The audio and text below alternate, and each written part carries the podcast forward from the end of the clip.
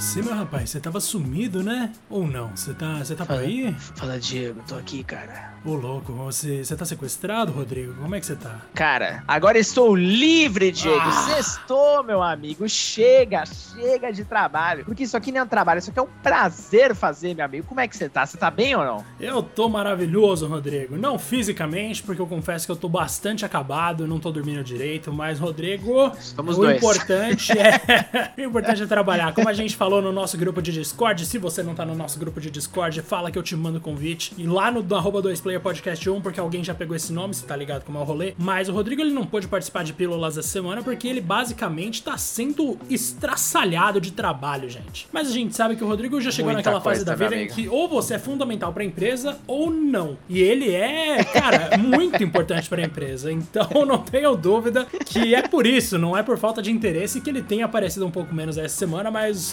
Rodrigaço, um prazer estar com você novamente, viu? É isso. Diego, você foi perfeito, cara. E não dá pra reclamar também, não, né, gente? Estamos trabalhando, estamos em paz, estamos com saúde. É o que interessa. E agora, meu querido, vamos lá para um novo episódio desse nosso projeto maravilhoso. E hoje, meu querido, nós vamos falar. Olha só, quase fiz um repeteco aqui. É um disco quebrado, cara. Tô tão cansado Ah, que eu não tá sei nem certo. como que eu tô conseguindo terminar essa frase. Porém, hoje a gente vai falar de coisa boa, porque gente- nós vamos relembrar alguns clássicos que nós gostaríamos de ver o que? Remasterizados para geração atual. Ou seja, não são remakes que a gente já falou aqui anteriormente, mas projetos que a gente tem quase certeza que, bom, não vão ter muita chance de ganhar esse retrabalho absoluto, mas um relançamento já seria o suficiente para deixar a gente feliz, né, Diego?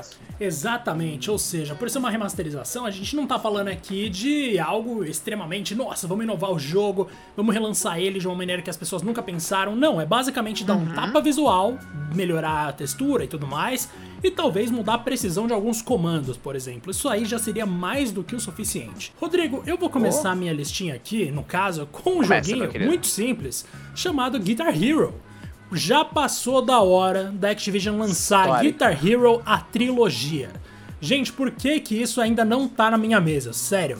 É só você juntar os três primeiros jogos e mais o anos 80 também, que eu adoro, e você já, já lança ali tudo junto com os personagens mais bonitinhos, uma melhor definição das coisas pra conseguir rodar numa TV legal. E, velho, só isso. Você eu não sei quão difícil é você conseguir reconquistar o direito das músicas e tudo mais, mas seria bastante interessante poder jogar Guitar Hero novamente daquele jeito que a gente sente saudade, cara. Sem guitarra. Jogar simplesmente no nosso controlezinho ali numa boa. Era isso que eu gostava. Exato, Rodrigo. Colocar no Expert e fazer L2, L1, R2, R1 e X. Só, mano. Cara, eu tenho uma memória muito profunda, principalmente do Guitar Hero 3, porque eu lembro que foi o primeiro que eu comprei. Esse eu comprei com a guitarra, inclusive. Eu falei, não, esse negócio vai ter que ser caprichado. E, nossa, eu tava numa outra empresa na época e a gente fazia disputas, cara, multiplayer ali, cada um com sua guitarra. Ô. E a gente fez literalmente campeonatos lá na empresa, valendo prêmio e tudo. O chefe tava envolvido. Enfim, foi uma, uma era assim de ouro da série, né? Eu acho que realmente o ápice foi até o 3 mesmo. Depois tudo que saiu, basicamente, assim, sua grande maioria foi bem passável, né, cara? E ali começou a, a acabar com a atividade da série. A Activision abusou do negócio, mas tô contigo. Essa trilogia seria sensacional, mano. Pois é, mano. Não precisa nem lançar uma continuação. Nesse caso é só uma remasterização pros fãs calarem a boca. Rodrigo, é isso que eu quero. Eu quero calar a boca, entendeu? É só a Activision fazer. Cala a boca, Diego. E aí acabou. Eu não vou mais falar. Mas, Rodrigo, siga você com a sua lista agora, por favor. Vamos lá, meu querido. Eu coloquei um jogo aqui, mas na verdade, na verdade, eu adorei a sua ideia da trilogia. Seria a trilogia do Onimusha, cara. Então, assim, Onimusha foi um dos primeiros e grandes hits ali do PS2, né? Na verdade, acho que um grande é, primeiro hit ali do console. E a Capcom, ela relançou o primeiro Onimusha no PS4 e no Xbox One. E ficou por isso mesmo, cara. Só o primeiro jogo, que é o mais limitado de todos, inclusive. Cara, o Onimusha 2 é sensacional. O 3 é também muito bom, inclusive. E é uma trilogia de muito sucesso. Então não dá pra entender essa economia de só lançar, realmente, pelo visto, a verba era muito pequena, né? E só relançar o primeiro. Eles fizeram até algumas melhorias bem bacanas ali no controle, coisas que você mesmo aqui sugeriu, inclusive no começo, que poderia ter sido aplicado nos outros dois, cara. Não dá pra entender a Capcom às vezes. Por favor, Capcom, trilogia Onimusha, vai vender essa prela pra gente ter finalmente o Onimusha dessa geração, cara. Exato, esse episódio aqui, para todas as empresas que ouvem a gente, porque com certeza os assessores estão ouvindo, é o seguinte, gente. É a gente só quer ter motivo pra calar a boca. Então faz isso por nós, por favor. Aí eu passo agora para uma segunda, para uma terceira trilogia, já que o Rodrigo também veio com uma trilogia, a do GTA do PS2. Olha lá aí. Mas essa, Rodrigo, é questão de tempo, né, meu querido? Como a gente sabe, a Rockstar muito Ah, provavelmente está trabalhando nisso. E eu acho bem difícil que esse rumor não seja real, até porque não tem nada mais fácil do que você dar um tapa no visual de GTA San Andreas e fazer ele vender 10 milhões de cópias de novo. Então, Puta tipo, grana fácil, né, cara? nossa, é absurdo, mano. É muito injusto. Mas eu vou ser um dos otários que vai comprar, não tenha dúvida disso. E eu vou fazer uma matéria em breve, inclusive no The Enemy lá do Omelete, que vai ser as 50 coisas que você pode melhorar ainda em GTA San Andreas pro jogo ficar daquele jeito. Ele já é lindo, mas pra ele ficar perfeito, Rodrigo. Agora segue você. Que coisa linda, cara. Olha, agora eu vou falar um jogo um pouco mais obscuro, mas já foi comentado nesse podcast algumas vezes, que é o Blood Will Tell, que é a versão ocidental aí do Dororo. Dororo é um anime bem famoso lá do Japão, Hum, e a SEGA tratou de fazer um jogo sobre ele que é sensacional, cara, mas pouquíssima gente jogou. Foi uma época muito bizarra da SEGA, inclusive, essa época da geração do PS2, porque alguns jogos dela vendiam pra caramba ou vendiam muito mal. Era 880 mesmo, assim. O Blood Tell não vendeu tão bem assim. Bom, não era uma obra tão famosa. E hoje até você tem. Se encontra um anime, por exemplo, na Amazon, né? Na Amazon Prime. É um anime excelente, inclusive, recomendo a todos. E o jogo trata com muita fidelidade ali toda a história na trajetória de um cara que basicamente foi abandonado. E ele é um bebê ali sem partes nenhuma do corpo, porque os- o próprio pai dele fez um pacto com o demônio, né? Então, ele é treinado, isso resumindo bem a história, para que ele consiga matar esses demônios e posteriormente recupere a humanidade dele. E o jogo começa, cara, até com cores em preto e branco, porque ele não tem a visão direito. Ah, ele começa surdo e mudo e você vai adquirindo as habilidades, isso impacta inclusive no som do jogo. É muito criativo, muito. Eu queria que muitas pessoas conhecessem esse jogo novamente. Eu sei que eu tô sonhando, obviamente isso nunca vai acontecer. Mas quem sabe, né, Diego? Esse episódio aqui, esse podcast é pra sonhadores, meu amigo. Ah, mas com certeza, meu bom. Inclusive, Dororo vai ser o próximo anime que eu vou zerar, talvez nesse final de semana, hein, Rodrigo? Não perca por, Por isso. favor, é curtinho, vale, vale a pena. Vale a pena, com certeza. Depois que você viu Demon Slayer, eu tô orgulhoso do senhor e eu tenho que fazer jus, né? Ah, isso tá bom então demais. aí né? é complicado. Nossa. Mano, eu vou fazer o seguinte, Rodrigo. Eu ia falar um terceiro jogo aqui que era Revenge of the Shinobi, que eu realmente acho que dá pra você acertar o jogo. Eu tô jogando de novo, inclusive, ele aqui no meu Sega Genesis Coisa Collection do linda. PS5, que Eita. ela é bom ainda. Mas, mano, algumas questões ali, obviamente que visual dá pra você mudar, aquele 2D dá pra ficar num HDzão bonitaço, e ainda dá pra você melhorar o esquema de pulo, porque o tempo pra você dar o segundo pulo e o ninja virar um mortal, que é pra você fazer tipo C e C de novo, pra você dar aquele mortalzinho quando você chegar na ponta do seu pulo, do seu primeiro pulo, fazer um pulo duplo basicamente, é muito aleatório, mano. Você não consegue entender a hora de pressionar o botão pro segundo, pro segundo pulo rolar de fato, tá ligado? Isso deveria ser mais fácil. Mas tirando isso, eu vou citar, já que você citou, um jogo de anime, Rodrigo, que aí virou minha prioridade agora, que é o Dragon Ball Z Budokai 3. E eu vou ser sincero, eu não Esse precisa nem de tapa no visual. Você só precisa fazer ele rodar numa TV LCD, quer dizer, uma TV HD. Mas, mano, você só precisa disso, porque o resto tá, já tá pronto. O jogo é lindo até hoje, não dá pra se comparar com nada, tá ligado? Então, velho, é, é maravilhoso esse jogo. E, Rodrigo, eu vou ficar por aqui porque eu falei dois jogos em seguida. Não, mas, cara, eu tô contigo, inclusive. Nossa, Budokai 3 é o ápice pra mim ali dos Pra jogos mim do também. PS2. É, é, é surreal o que eles fizeram. É, é muito bom mesmo. Bom, o meu terceiro jogo é um bem famosinho aí e tal, mas que também nem tanta gente jogou assim. E, bom, fica aquele papo de ah, vai ter remake, não vai ter, um milhão de rumores e Chrono, não sei o que. Obviamente, tô falando do Chrono Cross, né? O jogo do PS1 ali, que é uma espécie de sequência de Chrono Trigger, né? Mas como muitos outros jogos da Square, ele usa parte ali do material de origem, mas cria um universo quase que diferente ali, o suficiente para ser um jogo completamente ah, único, né? Você precisa jogar, por exemplo, Chrono Trigger pra, enfim, entender o Chrono Cross. Cara, seria muito interessante, porque a Square basicamente nunca, nunca retorna ao Chrono fora o Trigger, né? O Chrono Cross, se não me falha a memória, nunca teve um relançamento. Não, não Nunca. teve não. Desde o lançamento dele no PS1, né? Uh-uh. E, e é um jogo super subestimado, as pessoas comparam muito com Trigger também, tem esse problema. Mas Chrono Cross ele é excelente pela sua própria natureza, já era um jogo muito lindo pro Play 1 na época, né? Um acerto aqui e ali basicamente já seria o suficiente, porque esse jogo usa talvez os cenários renderizados 2D mais bonitos que eu já vi. Fora aquela abertura em CG com aquela música que eu não consigo esquecer. Meu Ah, Deus do dá céu, cara. Que Putz. saudade desse game, velho. Isso aí eu até lembro que na primeira vez que eu vi, eu tava num quarto de uma tia minha em- no Jassanã, Rodrigo. E aí tava rolando essa abertura que eu achava maravilhosa, meu bom. E aí a gente passa, Grande então- Jassanã. Grande Jassanã. Rodrigo, você também tem passado no Jassanã?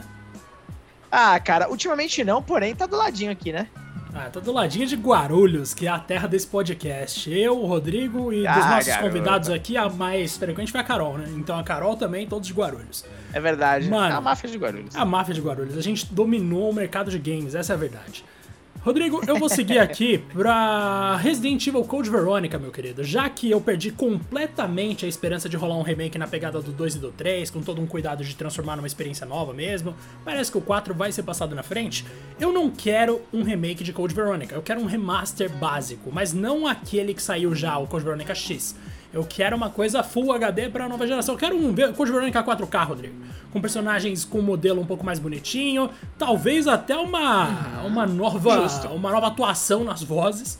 E também música remasterizada e alguns ajustes ali no controle, mas mantendo a câmera fixa. Então, tipo, se isso sair, meu bom, eu já vou chorar de alegria, Rodrigo. E inclusive nesse momento agora, minha pizza de atum acabou. Enquanto o Rodrigo tava fazendo a fala dele, eu acabei de comer o último pedaço, eu recomendo pizza de atum. Como um pizza atum. Diego, eu tô contigo. É por isso que a gente é amigo, cara. Por isso que a gente se ama, não é possível, cara. A conexão é única, é única. É cara. única. Pizza de atum é dos vitoriosos, eu concordo plenamente. É, cara, isso eu vou colocar mais um game aqui, pelo visto, acho que é a publisher mais mencionada. Mais um game da Square. Mais um jogo também deles do PS1, que não recebe ali o. Talvez a glória que ele merece, que é o Threads of Fate.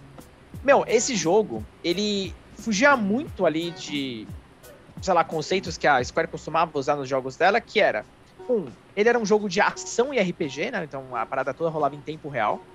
E diferentemente da maioria dos jogos dele na época, tudo era poligonal, incluindo o cenário, né? Então o cenário, o personagem era, nossa, de, uma, de um primor sensacional. E um outro detalhe muito bacana, o game ele tem dois protagonistas, né? Tem um menino e uma menina, e você realmente joga esse jogo duas vezes para você entender melhor a história, até porque os momentos são diferenciados, então ele tem um valor agregado super bacana, e eles são diferentes o suficiente para você querer jogar mesmo com eles. Conheço pouquíssima gente que jogou esse game, eu não, não sei o nome original dele em japonês, com certeza não é esse. Talvez as pessoas conheçam por outro nome.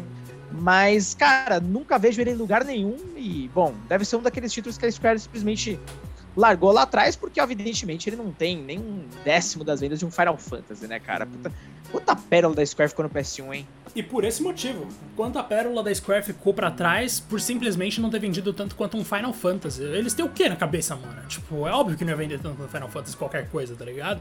Mas é uma pena que eles deixem pra trás tanta coisa. Inclusive, Rodrigo, eu vou propor o, o tema do próximo episódio pra você agora.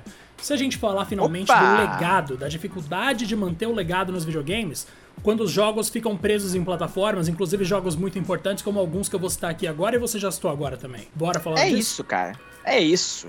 Então demorou. Vamos lá. Tá certíssimo, a gente vai falar disso no próximo episódio. E agora eu sigo aqui com Vagrant Story. Aí, pra ó. quem não tá ligado, Mais um. que é o jogo mais citado sempre que qualquer pessoa fala sobre remasterização e remake. Vai ter um jornalista, ou um influenciador ou alguma coisa, um engraçadão pra falar Vagrant Story, Parasite Eve, Dino Crisis. Você pode ter certeza que isso aí tá na cabeça de quase todo mundo. Estão em todas as listas, é verdade. Nossa, é impressionante. E aí a gente tem aí então mais um jogo da Square Enix situada naquele mundo maravilhoso de Final Fantasy XII e Final Fantasy Tactics, que a gente já tá ligado que é maravilhoso mesmo. Mano, uma pena que eu não possa jogar isso. Se você tá nos Estados Unidos ou tem uma conta dos Estados Unidos, se eu não me engano, dá pra você comprar do PS1 no PS3. Então ainda é mais fácil pra você, né? Porque Isso. pra mim não vai ser possível. Infelizmente no Brasil eles não estão aceitando. Não entendo essa divisão de re- tipo de verdade. Se você não vai localizar pro Brasil, disponibiliza pra compra de qualquer forma, mano. Foda-se, tá ligado? Mas É besteira, não, né? Eles gostam de dividir e por causa disso eu não vou poder jogar a versão mais da hora de Fata Morgana que ainda não tá disponível no Brasil, Rodrigo. Mas beleza, a gente entende.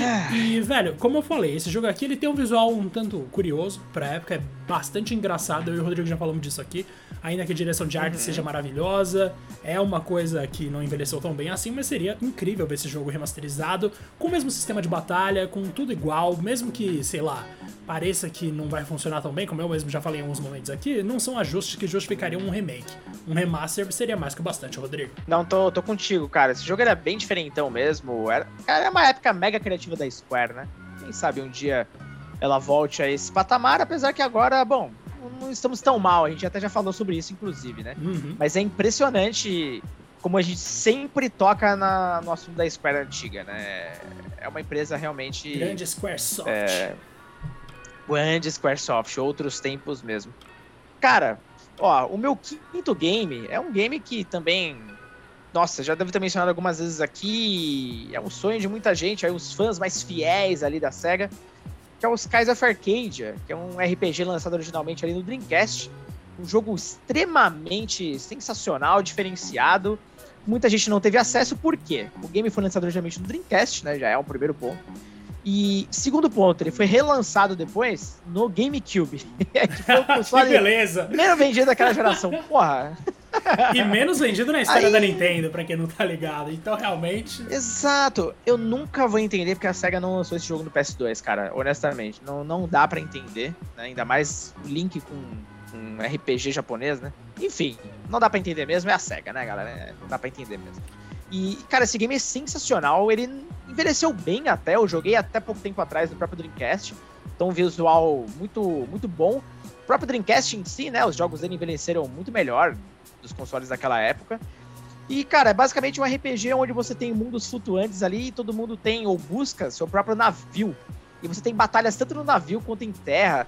E tem uma baita de uma história, cara. Cara, esse jogo é, é brilhante. Quem joga sabe. Mas assim, quem vai poder jogar hoje em dia? Exatamente isso. Ninguém. Porque não tem esse jogo em lugar nenhum desde aquele lançamento do GameCube, Diego. E assim, para não dizer que os personagens principais, que são o Vice e a Aika, nunca mais apareceram, eles fizeram uma pontinha ali no Valkyrie Chronicles, mas é isso, né? Tipo, esse foi o fim. triste, triste. Não, é da hora, né? O jogo é bacana, mas nossa, ah. que tristeza, gente. Dá pra fazer coisa melhor com isso. Mas é não, e não tem muito nem o que fazer, cara. Tipo, o único ajuste que eu acho que tem que fazer maior ali é regular um pouco melhor o lance das batalhas aleatórias, que são, nossa, tem um excesso. E um acerto aqui ali visual só para rodar nas TVs atuais. É isso, não precisa mais nada, tá ligado? Ah, meu Deus, cega me ajuda. Quando a gente pensa assim, bate até uma. Bate até uma tristeza, né, Rodrigo? Porque em tese é muito simples, muito mesmo. E na é, prática não tem como ser tão mais complexo, tá ligado? Mas beleza. Manda ver. pra gente que a gente faz, pô. Nossa, é a gente faz tranquilamente. Eu vou encerrar minha lista então, Rodrigo, fazendo jus ao que eu acabei de falar. Falando de Dino Crisis. Eita. Ou seja, mano, Dino Crisis, pra quem não tá ligado, é aquele jogo de Resident Evil com dinossauros que muita gente pode não ter jogado na infância porque, novamente, ele tá preso no console. Mas mesmo assim, é um jogaço, mano. A gente teve Dino Crisis 3, que é uma bosta, foi o último que as pessoas Nossa. tiveram acesso.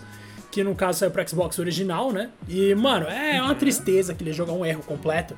Mas o primeiro, especificamente o primeiro, porque o segundo eu já não curtia tanto porque focava demais na ação, mas esse é o problema de praticamente todas as franquias de terror que surgiram no PS1. Um dia elas foram pra ação demais.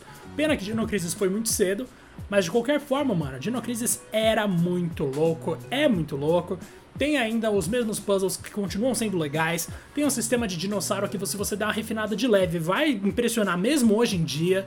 Tem uma personagem bacana que é a Regina. Tem um monte de coisas de Dino Crisis, Rodrigo, que simplesmente você não tem como não gostar, tá ligado? Se você curte aquele modelinho ali de Resident Evil, vai lá e faz, mano. Mas claro que muita gente talvez fosse pensar, tá, é só mais um Resident Evil, não vou jogar, acabou.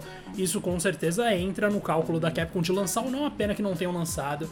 E assim a gente conclui as nossas duas listas com 18 minutos de gravação, Rodrigo. Olha que maravilhoso. Ô, louco, que coisa sensacional. Só queria adicionar um ponto, né, cara? O Dino Crisis deve estar, tá em, com certeza, entre os jogos mais pedidos dos últimos tempos. É, quando a gente viu que a Capcom tava começando a fazer os remakes do Resident Evil, e, porra, daquele nível, né? A gente começou a imaginar, ah, peraí, acho que agora o negócio vai desandar para as outras séries e Sim. tal. É exatamente isso. Não aconteceu. exatamente. Ainda, pelo menos. Ainda não, mas um dia talvez. Agora, gente, o Rodrigo tem que sair rápido aqui, então a gente vai gravar esse episódio, eu encerrar ele agora. Isso tudo serve como indicação. Se você tem acesso a alguma das plataformas que tem esses Com jogos certeza. ou consegue comprar retroativo, sei lá, retroativo é maravilhoso, né? Retrocompatível, retrocompativelmente, sei lá. Faz aí alguma magia, algum voodoo que você vai jogar esses negócios que são maravilhosos. E um grande abraço para quem ouviu até aqui, demorou? É nóis. Valeu, Jagaço. Um grande abraço para você, um grande abraço a todos e até o próximo episódio.